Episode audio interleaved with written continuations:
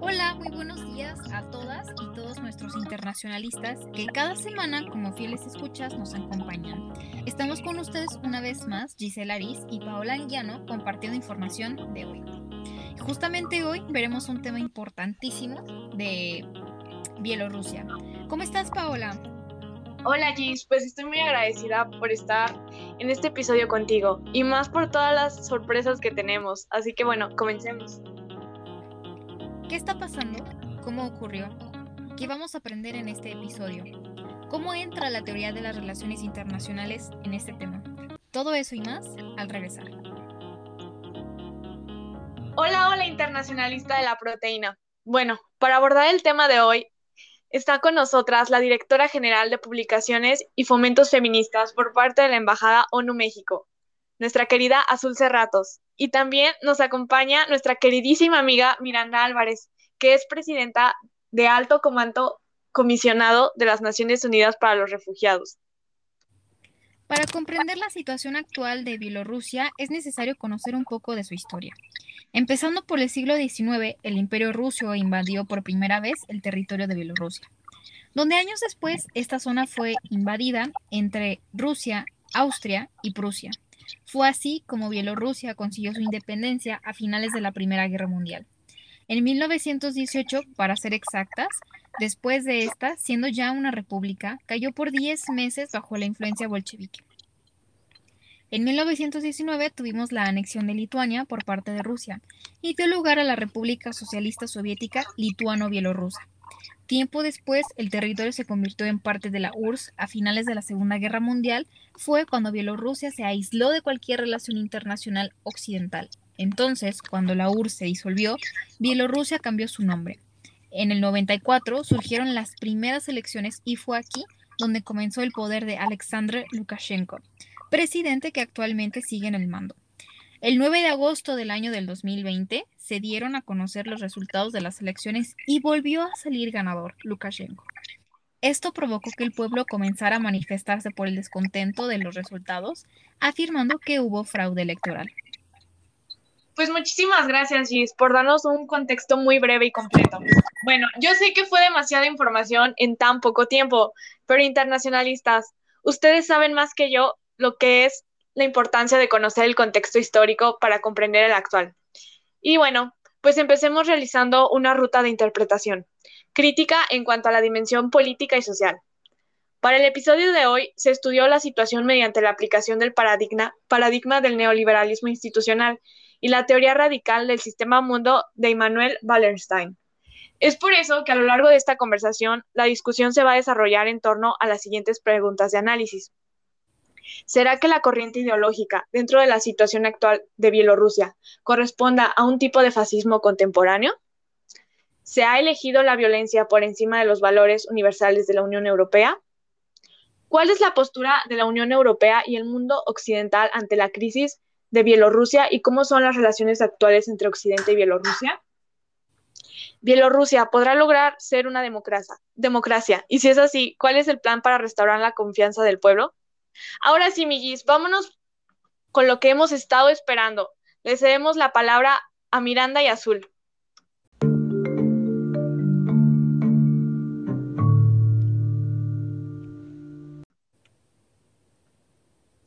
Gracias Pau y Gis por la invitación. De verdad que estamos muy emocionadas por compartir con ustedes y sus escuchas la realidad actual bielorrusa que no solo afecta a nivel interno, sino también tiene un peso importante dentro del sistema internacional. Eh, totalmente de acuerdo contigo, Miranda. También estoy muy, muy emocionada y agradecida de que nos puedan compartir este espacio para hablar de un tema que si bien pareciera muy lejano a nosotros por la región en la que nos encontramos, es, como dijiste, Miranda, un tema importante que impacta en el sistema internacional y que además considero que deberían dársele múltiples análisis y lecturas. Ay, no, muchísimas gracias a ustedes. El honor es todo nuestro de compartir este espacio con mujeres tan inteligentes y que conocen también el panorama de los temas que trataremos el día de hoy. Pero bueno, para comenzar nos gustaría hacer una pregunta que puede servir de guía para adelantar a nuestro público a la realidad de Bielorrusia actual. Y la pregunta es, ¿qué está sucediendo en Bielorrusia? Claro que sí, Pau. Eh, mira, Bielorrusia está pasando por una crisis en estos momentos. Eh, no solo política, sino también social. Ya lo decía Gisela al inicio del podcast. En agosto del año pasado se dieron a conocer los resultados de las elecciones y Lukashenko volvió a salir en la delantera con una mayoría del 80% de los votos. Ahora, es muy importante hacer un apunte aquí sobre el descontento que derivó en las revueltas y manifestaciones, pues esto es considerado un fraude electoral. Y eso no es lo peor.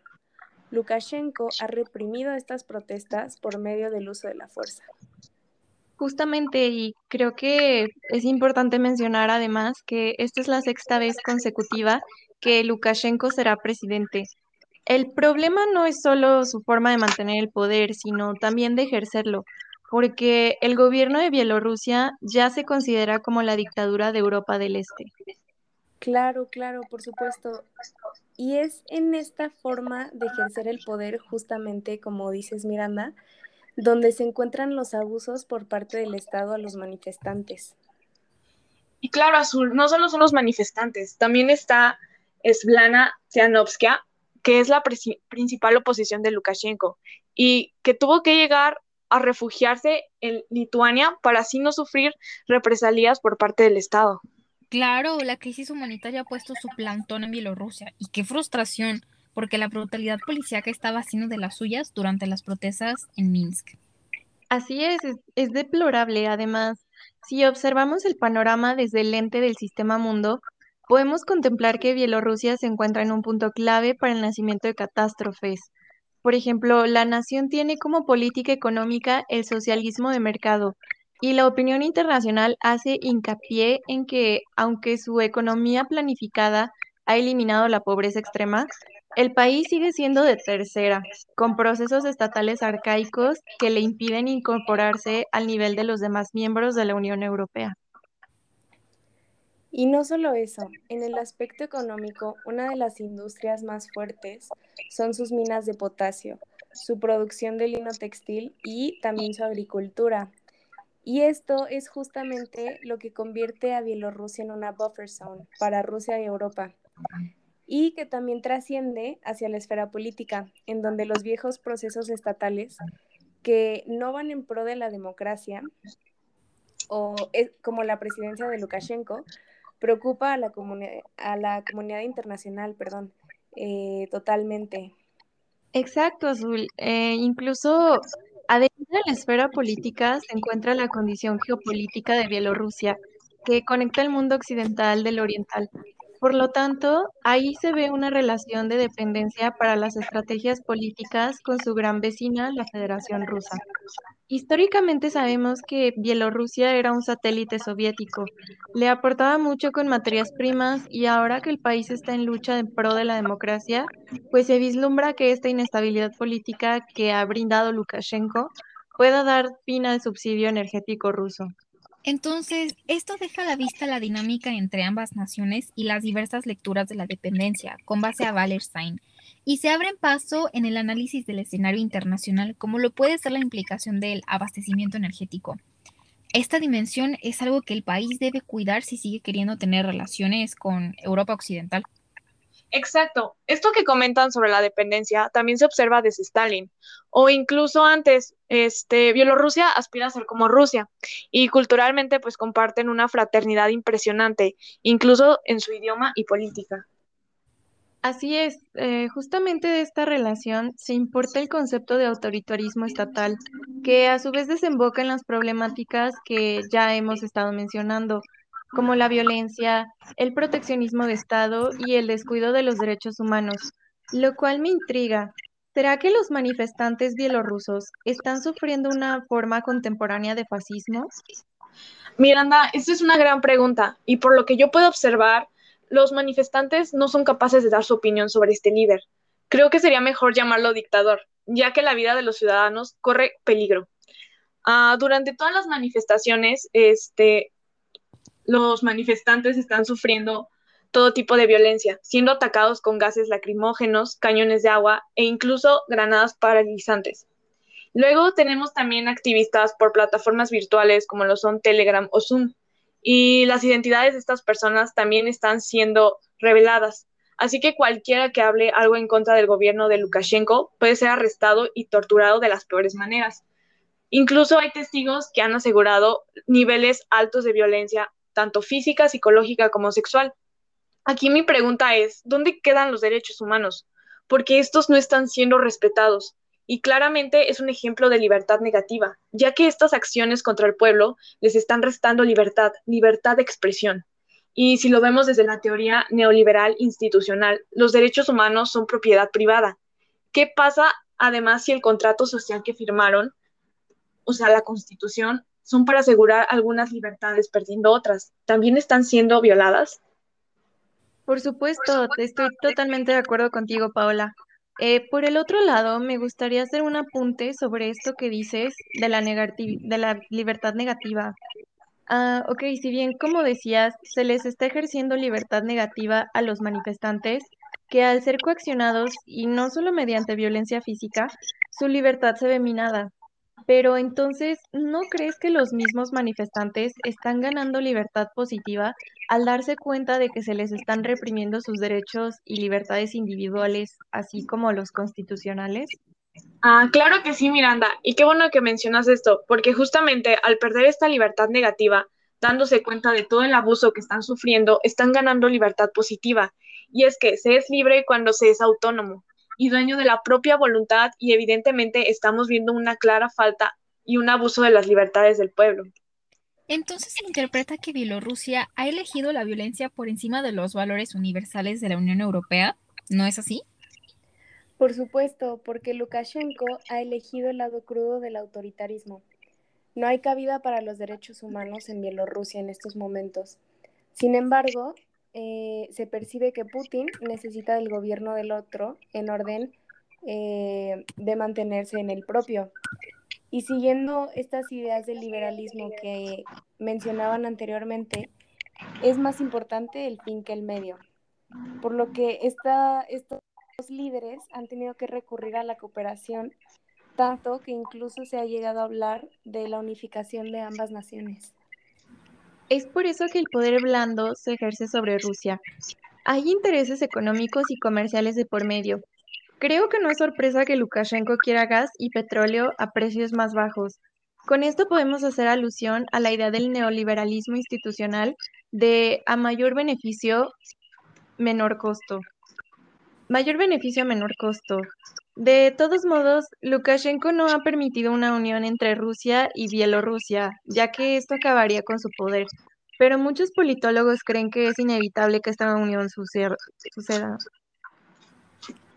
Eh, claro, Miranda, totalmente de acuerdo contigo. Y siguiendo estas ideas que hemos estado desarrollando, eh, incluso si deshebramos un poco más la situación, en la teoría se habla de resultado en cómo a veces se ignoran algunos fines para llegar al poder. Y las protestas y la obsesión de Lukashenko por el poder ya están causando un temor tanto en su pueblo como en los vecinos de Bielorrusia. Lo podemos ver con, con Rusia y Putin, su líder. Y bueno, además, Lukashenko ¿qué está haciendo? Está tomando decisiones por su cuenta.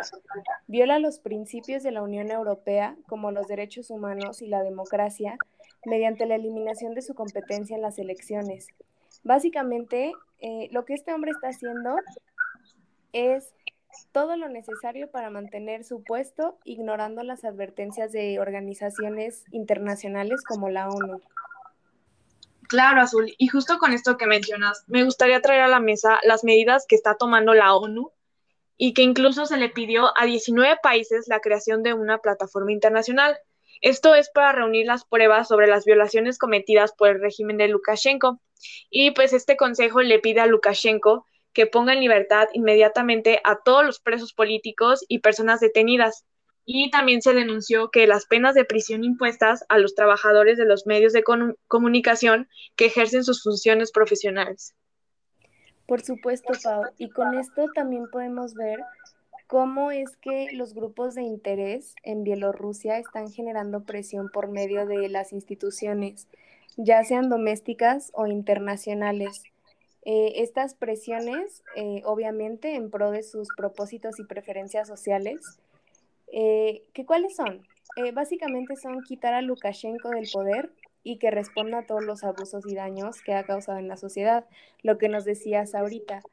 Lo cierto es que ha llegado esta presión del pueblo bielorruso a la institución más importante del sistema internacional, y ya veremos cómo va avanzando este tema, pero algo que sí puedo asegurar es que Lukashenko tendrá que responder a estas demandas, pues ya es una comunidad internacional la que está en sus hombros y que está pendiente además de sus próximos movimientos. Y permíteme comentar, Azul, que Lukashenko no solo debe responder a las demandas de la ONU, sino que ahora el gobierno bielorruso está inmerso en un juego a doble nivel, donde debe responder a las presiones de las organizaciones como la ONU, como lo mencionas tú, y así como a las demandas del país vecino, Rusia, y además a las propias demandas del pueblo. A pesar de que él manipula y maneja la política doméstica, pues esta debería estar en congruencia con la norma internacional. Claro, chicas. Saben, me encantaría seguir comentando de esto porque me está pareciendo muy enriquecedora la discusión me gustaría también darle lugar a lo que comentaban tanto Azul y Miranda cuando estábamos fuera del aire y abrir además nuestra sección de opiniones internacionales. Y es que tengo entendido que nos tienen una exclusiva de una entrevista al ministro de Asuntos Exteriores de Bielorrusia. ¿No es así? Sí, por supuesto. Gracias a pues nuestros contactos y nuestra cadena hermana de Euronews que nos hicieron el favor de compartirnos la entrevista con el primer ministro. Claro, y bueno, les pedimos una disculpa de antemano a, a ustedes, GC Pau, y también a sus radioescuchas, porque por más que quisiéramos que nuestra colega Annelise Borges estuviera aquí para platicarnos de primera mano su experiencia, no fue posible en esta ocasión y por cuestiones de derechos de autor no nos fue permitido reproducir la entrevista, eh, pero tenemos las palabras exactas de Vladimir Mackey.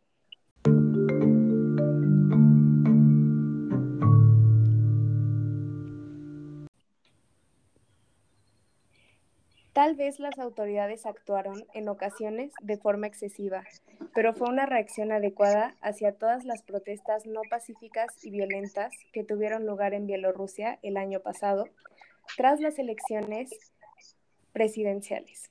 Durante 15 años, la Unión Europea nos ha sancionado por el régimen y se ha observado que desde los recientes cinco años en los que se han levantado estas sanciones, hemos logrado eh, avanzar más en el proceso democrático. La presente situación ha abonado a la crisis de relaciones exteriores y se habla de que Bielorrusia ha retrocedido en cuanto a la democracia. La única pregunta es, ¿por qué ha ocurrido? ¿Por qué Bielorrusia ha retrocedido y gracias a quién? La pregunta es retórica. Está dirigida en primer lugar a los defensores de los derechos humanos en Europa. La Federación Rusa es nuestro buen vecino y compartimos historia, por lo que ahora mismo se busca reforzar el desarrollo de dichas relaciones desde el punto de vista económico y comercial. Queremos garantizar la igualdad de los derechos de las entidades económicas en el marco del Estado de la Unión. Finalmente, me gustaría agregar que en Bielorrusia, Bielorrusia hay un diálogo absolutamente inclusivo y abierto, que tienen como objetivo la mejora de procesos constitucionales y la introducción de enmiendas a la Constitución. Todo el mundo puede participar en ese proceso. Creemos que a través del diálogo, no en intentos de hacer una revolución o de tomar el país a través de manifestaciones, sino a través del marco legal del país, podemos tener éxito y contar con una verdadera democracia en la República de Bielorrusia. ¡Wow! ¡Qué detallazo de nuestros colegas de Euronews! Pues bueno, queridas y queridos internacionalistas, ahí lo tienen. Les invitamos a seguir haciendo análisis y críticas del mundo hoy y siempre. ¿Bielorrusia podrá lograr ser una democracia? Y si es así, ¿cuál es el plan para restaurar la confianza del pueblo? La República de Bielorrusia se considera como la dictadura de Europa, si bien la Unión Europea ya tenía aplicadas sanciones que reprobaban el régimen de Lukashenko. El año pasado, la atención del mundo se posó sobre sus hombros para llorar con los manifestantes que salieron a las calles a protestar en pro de la democracia de Stlena Tiavianovskia. Se han ignorado los valores universales de la Unión, se han suprimido los derechos humanos y la postura oficial de la República protegente al Estado por sobre todas las cosas. La ONU agotó sus recursos y el fascismo ha sido tal que no solo ha consumido las vidas bielorrusias, ya devoró el espíritu de las Naciones Unidas y con eso se establece que un episodio oscuro en la historia de Bielorrusia.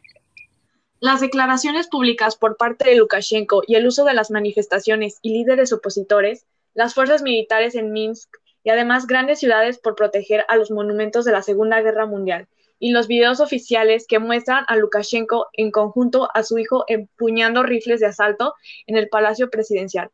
Surgen que está dispuesta a usar la fuerza para permanecer en el poder. Es así como Lukashenko abre la puerta a nuevos actos para reformar la Constitución, pero unas elecciones libres y justas bajo su mandato no son posibles a los principales candidatos. Están exiliados en países vecinos o detenidos. Será muy difícil para la oposición ganar unas elecciones que no sean libres, y aunque se han dado casos en los que los dictadores han perdido este tipo de valores, se ha declarado que este tipo de reformas son libres e inclusivas, y que todo aquel ciudadano que quiera participar es libre de hacerlo. Sin embargo, si nos remontamos a los hechos anteriores mencionados, podemos concluir que toda está presente, menos la libertad y la democracia. La estrategia para remediar la ruptura de confianza entre la sociedad y el Estado será permitir la entrada de los principios por los cuales seguía la Unión Europea. No obstante, las actitudes dictatoriales de Lukashenko impiden su correcto ejercicio y establecimiento. Es difícil que esto suceda si no se le otorga una correcta seriedad a diversas organizaciones que van en contra de sus intereses, como Freedom House, Naciones Unidas y la misma Unión Europea. Mucho menos si se cree que su retroceso hacia la democracia es culpa de las sanciones que les estas le han impuesto. Y bueno, como escucharon, estas fueron las conclusiones del día de hoy. Agradecemos la presencia de nuestras invitadas especiales del episodio número 37, a Miranda y Azul, y a todo nuestro público que nos escucha desde sus casas, coches, oficinas, etc. Y bueno, chicas, ¿qué les ha parecido este proyecto y episodio y el poder compartir en este espacio con nosotras el tema? Gracias por la invitación, Pau y Gis. Me parece increíble que, hagan este tipo de espacios y son una fuente educativa y crítica para sus escuchas, pero también les quería agradecer muchísimo por el espacio que nos dieron y la voz que nos dieron el día de hoy eh, para compartir nuestros conocimientos y también un poco nuestras posturas sobre este tipo de temas. Así es, creo que de parte de Azul y mía está agradecer a la producción Mujer Sin Límites por crear este podcast y hacer conciencia también desde el lado de nuestros estudios y nuestro trabajo, que son el feminismo y los refugiados. Creo que es de vital importancia que estos dos factores em, sean visibles en la academia y sobre todo en esta situación. Pues muchísimas gracias a ustedes dos. Ha sido un placer compartir este episodio con ustedes. Y pues bueno, también queremos mandar un gran saludo a la doctora Lorena Jiménez, que es profesora de la maestra, que es profesora de la Ibero León, quien ha hecho posible este episodio salir a flote y que constantemente nos llena de conocimientos y de apoyo. Y esperamos que los puntos abordados hayan sido correctos y pertinentes. Pocas coro uvdimincia. No olviden tomar su proteína internacional antes de irse de mochileros. Hasta la próxima. Para el siguiente episodio, el tema será las islas de Francia y su aportación al proyecto europeo. No olvides seguirnos en todas nuestras redes sociales. Hecho por una producción de Mujer Sin Límites. Y que chigue su madre Alexander Lukashenko. Bye bye. La democracia, tú eres importante, tú puedes hacer la diferencia. Cada ciudadano representa una nueva esperanza. ¡Yay!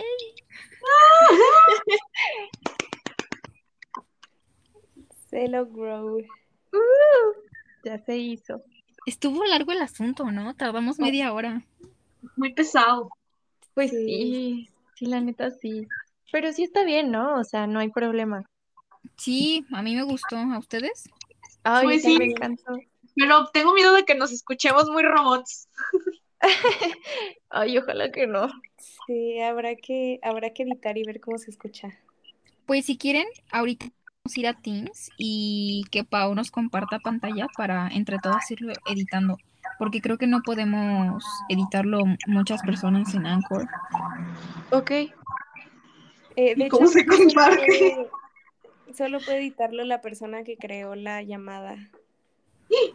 Ok, entonces Pau, ahorita nos vamos a Teams y en Teams nos compartes llamada y entre Azul y yo nos vamos diciendo, te vamos diciendo a ti como las herramientas y ya entre todas este elegimos qué, qué música poner, dónde hacemos los cortes, etcétera, ¿va? Va, va. Va, adiós. Bye. Bye.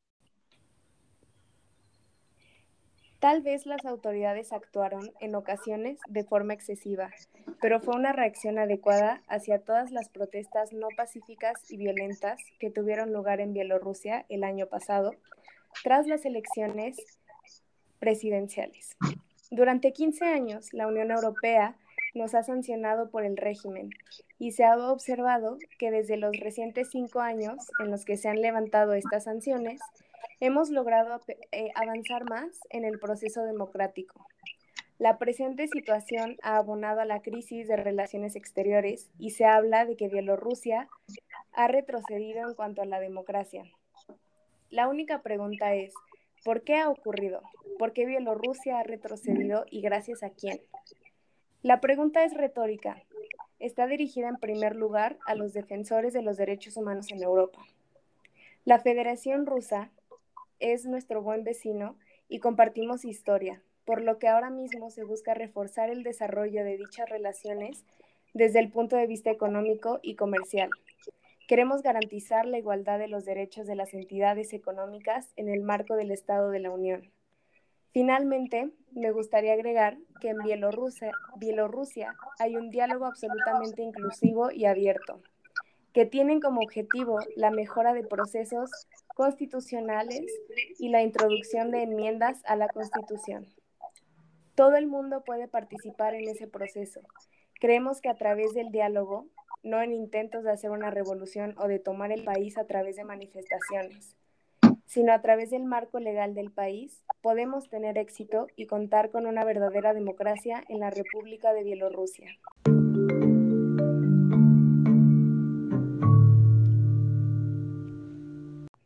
¡Wow! ¡Qué detallazo de nuestros colegas de Euronews! Pues bueno, queridas y queridos internacionalistas, ahí lo tienen. Les invitamos a seguir haciendo análisis y críticas del mundo hoy y siempre. ¿Bielorrusia podrá lograr ser una democracia? Y si es así, ¿cuál es el plan para restaurar la confianza del pueblo?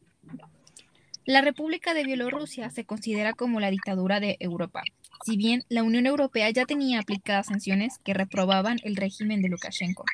El año pasado, la atención del mundo se posó sobre sus hombros para llorar con los manifestantes que salieron a las calles a protestar en pro de la democracia de Stvlena Tiavianovskia.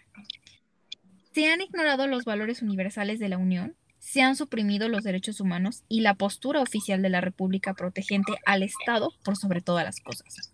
La ONU agotó sus recursos y el fascismo ha sido tal que no solo ha consumido las vidas bielorrusias, ya devoró el espíritu de las Naciones Unidas y con eso se establece que un episodio oscuro en la historia de Bielorrusia.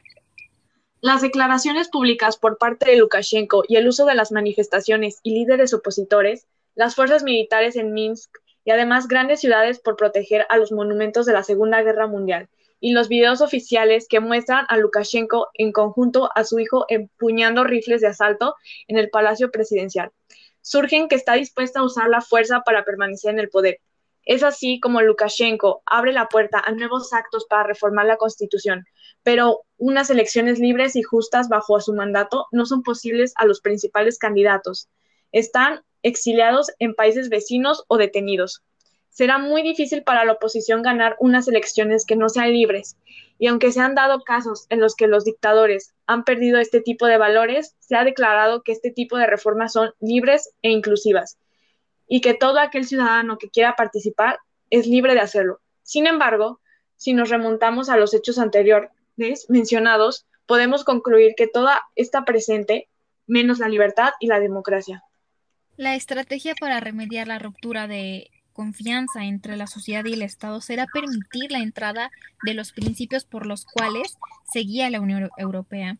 No obstante, las actitudes dictatoriales de Lukashenko impiden su correcto ejercicio y establecimiento. Es difícil que esto suceda si no se le otorga una correcta seriedad a diversas organizaciones que van en contra de sus intereses, como Freedom House, Naciones Unidas y la misma Unión Europea. Mucho menos si se cree que su retroceso hacia la democracia es culpa de las sanciones que les estas le han impuesto. Y bueno, como escucharon, estas fueron las conclusiones del día de hoy.